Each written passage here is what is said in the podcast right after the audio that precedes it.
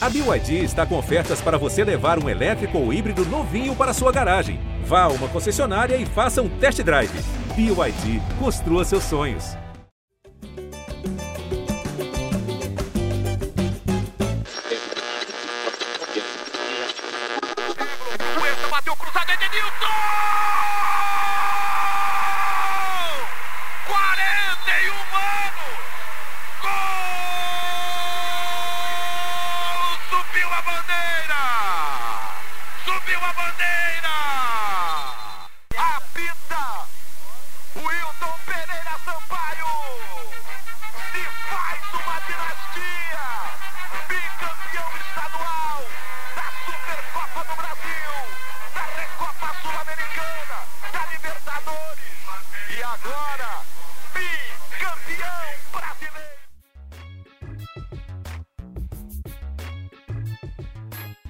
Cinco dias depois de ser campeão brasileiro, o Flamengo estreou na temporada de 2021.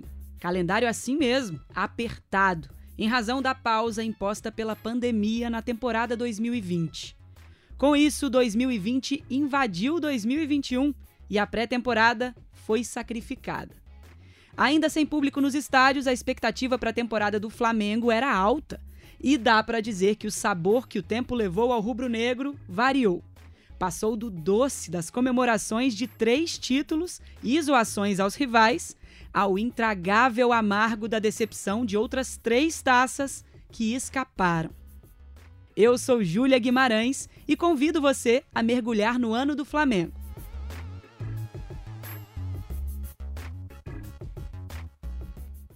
Ah, não, não vejo crítica excessiva não, cara. Eu não vejo assim não. Eu vejo que quando a gente ganha, as pessoas ficam felizes, quando não ganha, é, as pessoas acabam sempre né, tentando encontrar alguma é, maneira de, de, explicar essa não vitória, porque nem a derrota veio, né? Afinal de contas, os últimos jogos foram vitórias e empates, né? É, mas a gente tem que ponderar né, o, o, que acontece durante o jogo. Uma expulsão ela influencia muito no resultado de um jogo, né? Uma expulsão, principalmente com 14 minutos de jogo. E eu acho que é bom, as críticas são boas, cara. as críticas fazem com que você fique atento, é, é um contraponto importante. É, assim, ofensa, só que a gente fica um pouco chateado né, nesse sentido, acho que não é legal.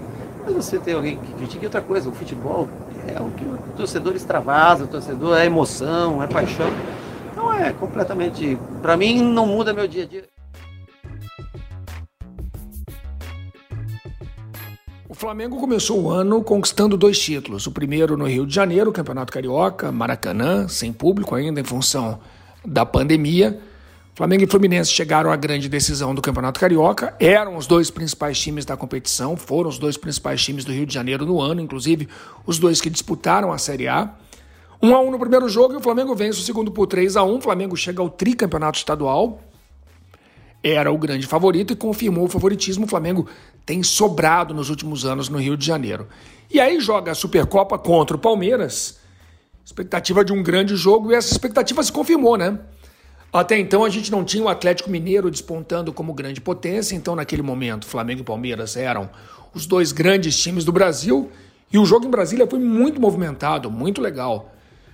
Palmeiras fez 1 a 0 com o Rafael Veiga logo no início, o Flamengo vira no primeiro tempo com o Gabigol e com a Rascaeta, Palmeiras empata. E aí nos pênaltis o Flamengo tem o Diego Alves, o Palmeiras tem um grande goleiro também, mas aí o Diego Alves pegou duas cobranças e o Flamengo, mais uma vez em Brasília, ganhou a Supercopa. Rodrigo cai. Ele é quem vai cobrar. O torcedor aguarda. De forma ansiosa. Partiu Rodrigo cai, bateu. Olha o gol! Olha o gol! Olha o gol! Olha o gol!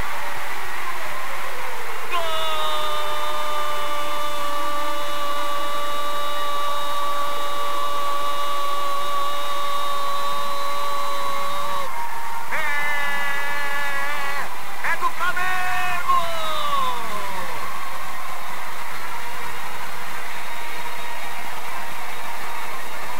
É do Flamengo! É bicampeão da Supercopa, que jogo louco! Que decisão! O Palmeiras fez 1 a 0, o Flamengo virou para 2 a 1, o Palmeiras buscou os 2 a 2. Vamos para os pênaltis, nove pênaltis batidos de cada lado. O Palmeiras teve duas chances de conquistar o título. O Flamengo desperdiçou a primeira e não desperdiçou a segunda. amigo Caio. Meteu pro gol. Flamengo, bicampeão da Supercopa. Ainda na disputa do Campeonato Carioca, os rubro-negros não imaginavam que o destino reservaria um fim de temporada tão parecido com o início, frente a frente com o Palmeiras, como na Supercopa. Mas todo desfecho tem ponto de partida, e se a jornada para Montevidéu terminaria amarga, como toda a temporada do clube, começou criando fortes expectativas.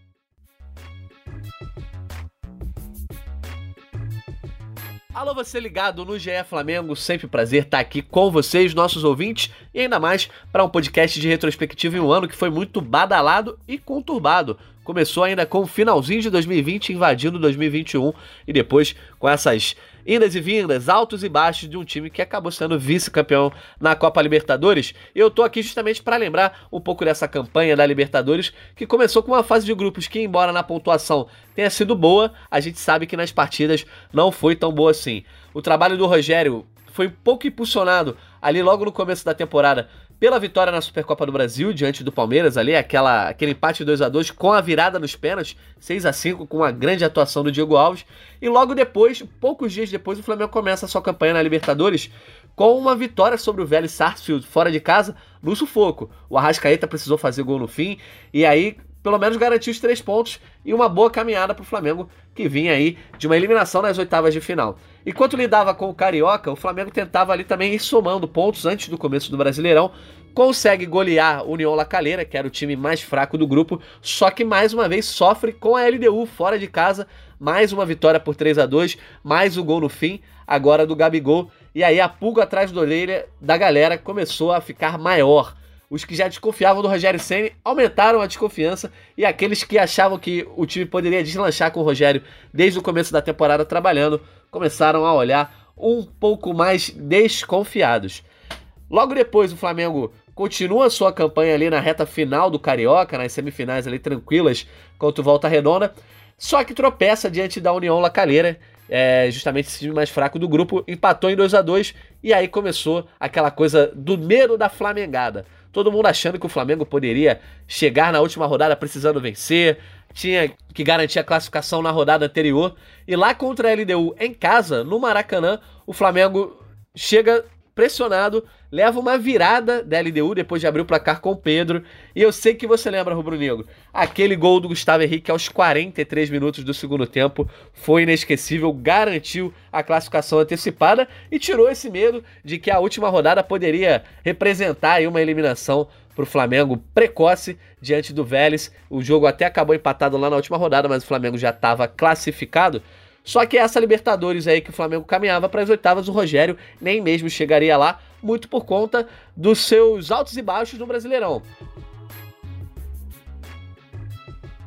A boa campanha na fase de grupos e no mata-mata da Libertadores levou o torcedor rubro-negro à ilusão de que 2021 repetiria aquele ano mágico de 2019. O problema era o Brasileirão. Com jogos a menos e problemas físicos e médicos no elenco, o rubro-negro foi perdendo força na competição nacional e vendo o principal adversário distanciar na tabela. E o confronto direto com o Galo acabaria decisivo para selar o destino do comandante do primeiro semestre. Natan, o zagueiro tapa ataque. Mariano com a canhota, cruza, entrada da área, o toque pro Hulk, dominou, limpou o Savarino. Gol!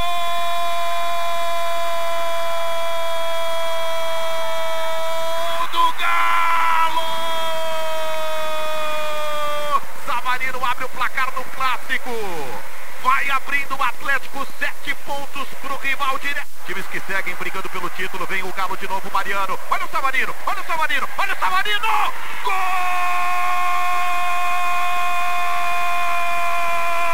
Corrida, chegou à frente, tocou para fazer o segundo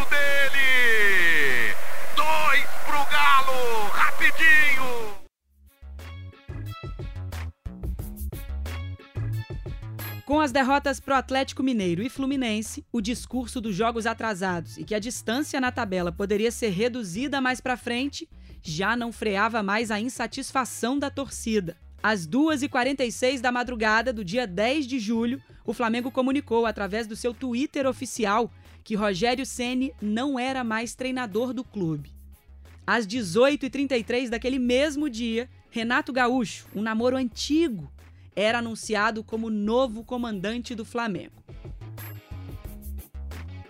A passagem do Rogério pelo Flamengo é curiosa pelo fato de que, mesmo na fase boa, mesmo com o título brasileiro, mesmo ali na reta final de temporada 2020, já ali em fevereiro de 2021, a gente tinha é, muitas dúvidas a respeito da continuidade dele. Muita gente acreditava, e eu fui um desses, que mesmo com o título brasileiro, ele sairia do Flamengo. Por que, que eu falo isso? Porque o Rogério nunca é, se sentiu ou se permitiu sentir parte daquele ambiente Flamengo. Sempre tinha ali uma questão meio que um distanciamento. O Rogério é um técnico muito elogiado por sua metodologia dentro de campo, é uma coisa que até faltou ao Flamengo com o Renato e com o Domi. O Rogério nessa parte de dentro de campo, ele é, tinha muito mais conteúdo de treinamento, de jogos, apesar de ter alguns porém de leitura de jogo, que é durante os 90 minutos, tomava decisões que eram questionados, mas a formação, a preparação da equipe para as partidas e tudo mais, era um Flamengo que viveu seu momento mais consistente pós Jorge Jesus como time.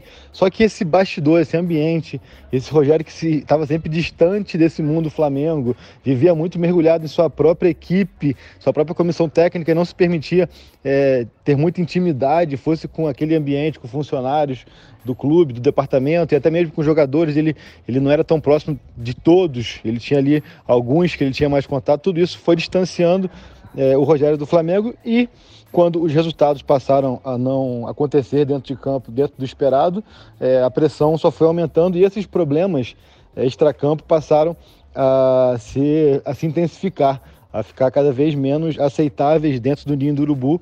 Eu lembro que foi ali naquele início do brasileiro, quando o Flamengo é, teve desfalques por convocações e por lesão, e aí houve uma queda livre. A gente pode falar que ele deixa o Flamengo no Brasileirão com quatro vitórias e quatro derrotas. Pensar um desempenho desse para o Flamengo é muito abaixo do esperado. Na própria Libertadores ele começa com três vitórias, depois tem três empates também. Isso começou a minar muito essa situação. É, me recordo que na véspera do, do, duelo contra o Atlético Mineiro, que foi o último jogo dele, eu trouxe uma matéria no GE falando sobre isso, de que o ambiente estava muito pesado, que o clima estava muito pesado e ali as pessoas que conviviam no Ninho do Urubu diziam que o Rogério era muito para baixo, muito pessimista, muito, enfim, pesava um pouco o ambiente, sempre via muito mais o lado negativo das coisas e isso estava incomodando muito. Acaba que o Flamengo perde para o Atlético Mineiro. Na quinta-feira, é, a reboque da derrota e da matéria de terça, vaza o áudio de um analista de desempenho, corroborando o que tinha sido dito na, na, na reportagem, essa questão do ambiente dele muito pesado, e aí sim foi o estopim para a passagem do Rogério pelo Flamengo. Repito, é, desses três técnicos pós-Jesus, na minha opinião, o que tinha mais conteúdo, o que tinha mais capacidade ali de dentro do campo, mas futebol não é só isso, tem gestão, tem dia a dia, tem vestiário, tem bastidor, e isso no Rogério, no Flamengo, não deu muito certo. E aí veio o Renato, que era aquele nome que todo mundo esperava, tinha também aquela convicção de que o Renato um dia seria técnico do Flamengo. O Flamengo queria, o Renato queria, e acabou acontecendo esse casamento. Vale lembrar que o Renato era o preferido da gestão Landim ainda no fim de 2018, quando vence a eleição, mas na época ele preferiu ficar no Grêmio. 5 para o Flamengo, 0 O Flamengo faz mais uma vítima. Para o Flamengo. 0 para o Flamengo. 5 a 1 sobre o São Corinthians. 3 para do Flamengo. Santos em casa. Perde por 4 a 0 para o Grêmio. Os números do Renato Portaluppi, principalmente no início pelo Flamengo, foram ótimos. Se eu olho os números, acho que foi espetacular, porque o início de fato foi espetacular. Só que esse início espetacular acabou atrapalhando o Flamengo no resto da temporada, porque ele, ele escondeu problemas que o time apresentava em termos de organização tática, de compactação, de recomposição de ser um time muito aberto. Então era um jogo que a gente falava muito nas transmissões de trocações. O Flamengo atacava e deixava o adversário atacar. Era lá e cá, lá e cá, lá e cá. E as goleadas eram absolutamente enganosas. Não que o Flamengo jogasse mal. O Flamengo não jogava mal esses jogos. Mas o adversário também não jogava tão mal assim, para tomar de 4, de 5. Mas em boa parte dessas atropeladas, os jogos não eram tão simples como. Não foram tão simples como os placares finais apontavam. Isso aí acabou mascarando muitos dos problemas do time. Mesmo na, na Libertadores, deu sorte no sorteio, aí não é culpa do Flamengo. O Palmeiras, ano passado, também teve sorte no sorteio. Isso foi engordando a estatística do Renato, mas havia problemas. Havia bons, bons momentos, coisas boas, mas muitos problemas. Então, o que eu gosto de dizer é o seguinte: as goleadas iniciais, aquele início retumbante inicial, acabou por atrapalhar a vida do Renato no fim. No fim, não, no, no decorrer do trabalho. Porque os problemas que eram evidentes, claros, e que todo mundo falava na tal da trocação, eram minimizados, porque o time goleava. E por incrível que pareça, na minha opinião, eu comentei muitos jogos do Flamengo nesse período, a melhor atuação do time não foi goleada. Foi contra o Corinthians na Neoquímica Arena. O Flamengo fez 3 a 1 Foi o melhor jogo do Flamengo sem precisar ter goleado. Era bonito de ver, era divertidíssimo pro torcedor, era sedutor, era gol pra caramba. O Flamengo terminou, inclusive, com a temporada perto de 140 gols, mas escondia problemas que foram fatais. Andrés Pereira. Dois jogadores na barreira. Vai pro gol. Andrés bateu.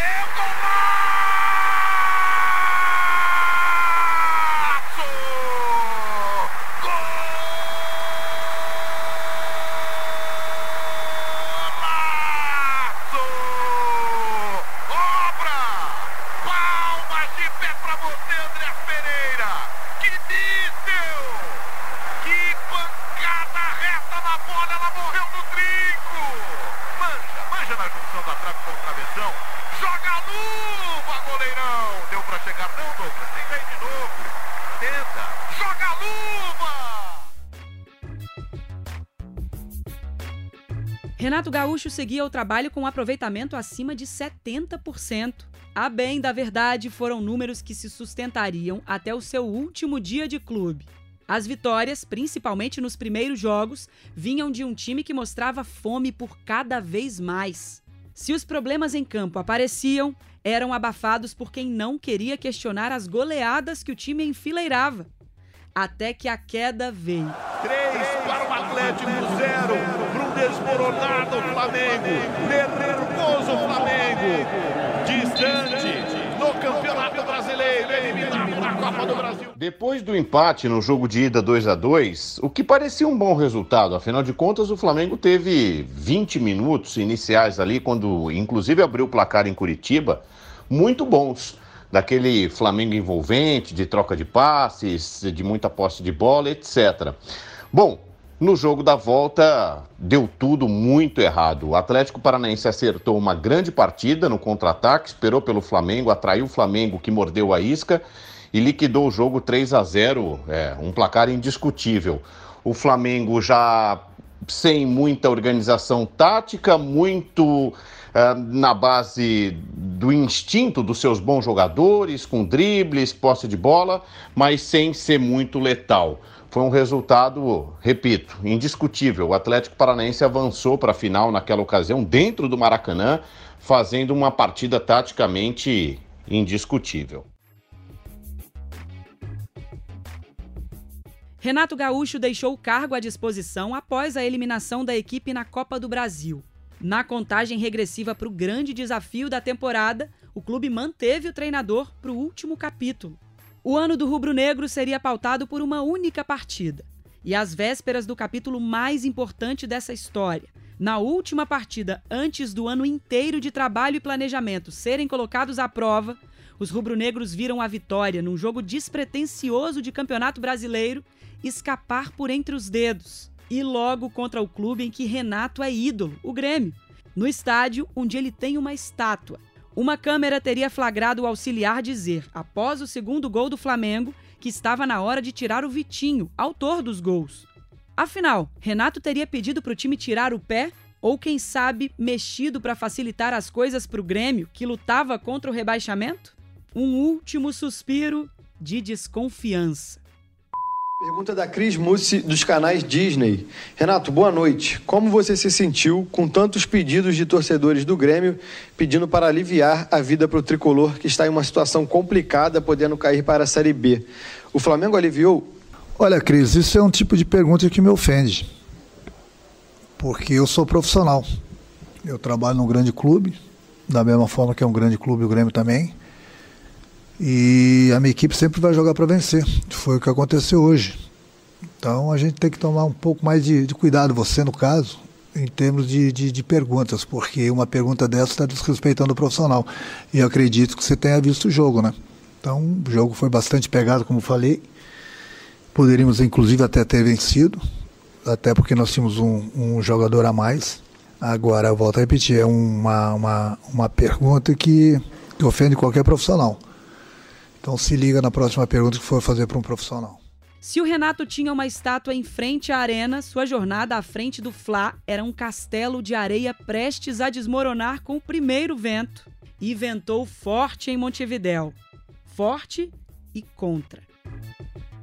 Bom, então antes da, de viajar para a final da Libertadores lá no Uruguai, o Flamengo fez dois jogos em Porto Alegre contra o Internacional e o Grêmio. E acho que o clima de confiança aumentou depois, principalmente que alguns jogadores importantes, como Bruno Henrique, Arrascaeta, Rodrigo Caio e Felipe Luiz, conseguiram entrar nesses, em campo nessa partida para antes da final, que era um, um, estágio importante, era um teste importante para esses jogadores antes da final. Como eles conseguiram se portar bem, acho que aumentou sim o, o clima de confiança. Enfim, eu acho que pro, só para o Renato, que não, que não foi muito bom aquele, o período em Porto Alegre, por causa do jogo contra o Grêmio, né, que estava numa situação muito difícil. E o Renato, a cada treino que o Flamengo fazia na, eh, lá em Porto Alegre, a, a pressão era enorme, torcedores pedindo, ah, não entrega para o Grêmio, para fa facilitar para o Grêmio. E a relação dele é muito forte com a cidade e com o Grêmio. É, ele é um grande ídolo, ele aparentava estar desconfortável com a situação. E durante o jogo teve aquela questão ainda do Flamengo abrir 2 a 0 depois permitir a, a reação do Grêmio que acabou empatando por 2 a 2 Muita coisa foi falada sobre a postura do Renato, de ter tirado o Vitinho, mas acho que contribuiu foi ali foi um é, foi um, um, um, conjunto. O Flamengo não estava mobilizado mais naquela naquela parte final do jogo, apesar de até que estava com um jogador a mais. Eu acho que dá para dividir o, a culpa daquele empate do Renato com, com, o restante do elenco. Então o Flamengo depois daquilo ali, naquele clima lá que piorou para o Renato, né? A torcida não gostou do que aconteceu na arena do Grêmio, é, mas ah, meio que ficou um pouco de lado para depois que o time viajou para a final, né? E acho que na, na, final contra o Palmeiras, acho que ele escalou o time que ele tinha que escalar mesmo. Só que a, o gol do Palmeiras muito cedo acabou dando uma destabilizada grande no Flamengo que tentou, até tentou bastante, mas não teve muito repertório para conseguir sair da, da defesa do, do Palmeiras, que ficou, foi bem postada. Até conseguiu um empate com o Gabigol, né? E poderia ter feito o segundo gol com um, um lance que o Michael teve uma chance. Aí veio o, lance fatídico, né? A parte que não, não tem controle, ninguém tem controle, que foi o erro do Andrés Pereira, que entregou a bola, errou um, um recuo deu a bola no pé do, do Davidson e acabou fazendo o gol do título do Palmeiras. Mesmo depois desse gol do Davis, o Flamengo tentou ainda nos empatar para levar para os pênaltis, mas não conseguiu, não teve repertório, assim como tinha sido durante o jogo. E a derrota foi uma, foi uma frustração enorme para o Renato. Pessoas que mais próximas dizem que ele ficou acabado então, depois da, da derrota. E para a torcida também foi uma, uma frustração sem igual, porque todo o peso de uma temporada que tinha uma expectativa enorme, como as coisas não foram acontecendo no brasileiro, ficou muito difícil por causa da vantagem do Atlético Mineiro e também da, da eliminação na Copa Copa do Brasil, então todo o peso de uma temporada ficou em cima daquele dia lá, 27, na final com o Palmeiras. A temporada que podia até ter sido boa, com um título de Libertadores, acabou sendo trágica, né? Com nenhum título de peso. Manda a grama, Gustavo Gomes, bota a bola na frente, tentou o lançamento, a bola é boa, olha o Mike, tocou pra trás, chegou e emendou lá dentro! Gol!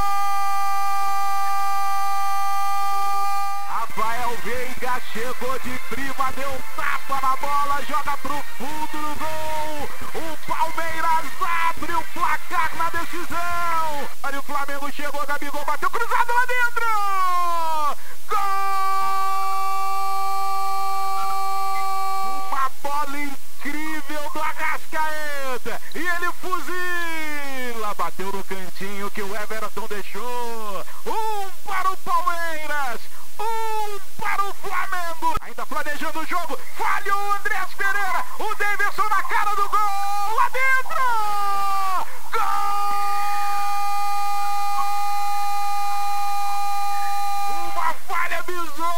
do sistema defensivo do Flamengo. Chutou o chão. E o Davidson, que não tem nada com isso, joga a bola pra rede. O Palmeiras fica mais perto do tri da América. O Palmeiras fica mais O fim do roteiro da derrota estava escrito. E, curiosamente, o vilão eleito não era o Andreas Pereira, mas Renato, demitido e lembrado pela torcida no primeiro jogo do Brasileirão após o vice da Libertadores.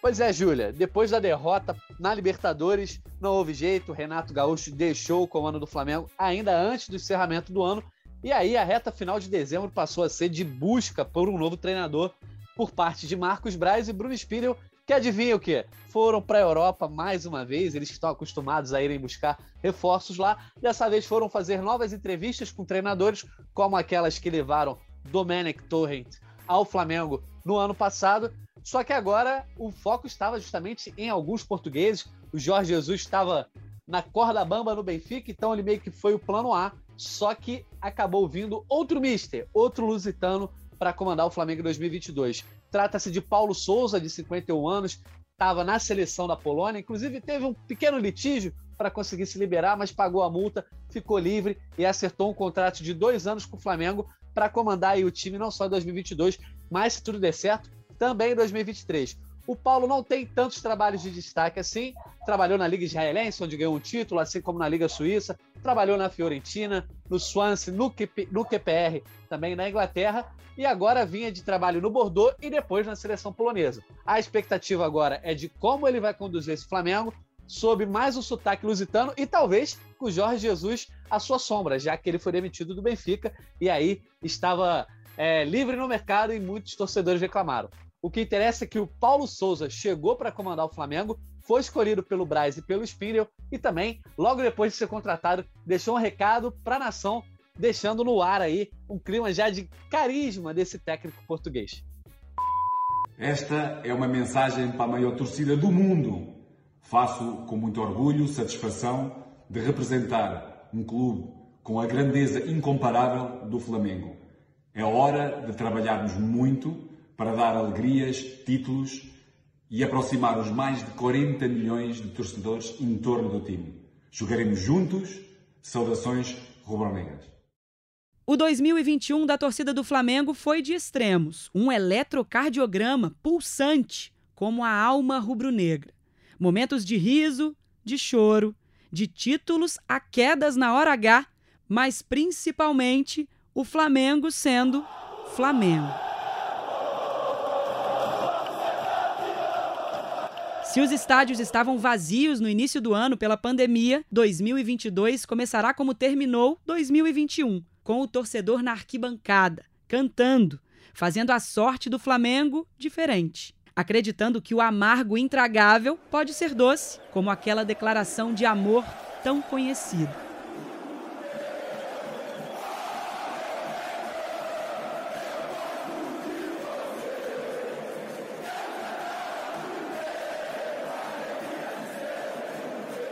Esse episódio do GE Flamengo contou com edição e roteiro de Marcela Meive.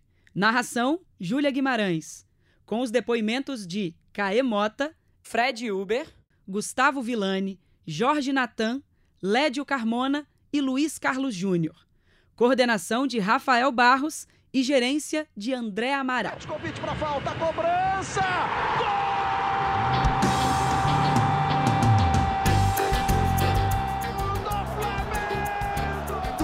Rubro-negro, da nação, é o GE Flamengo.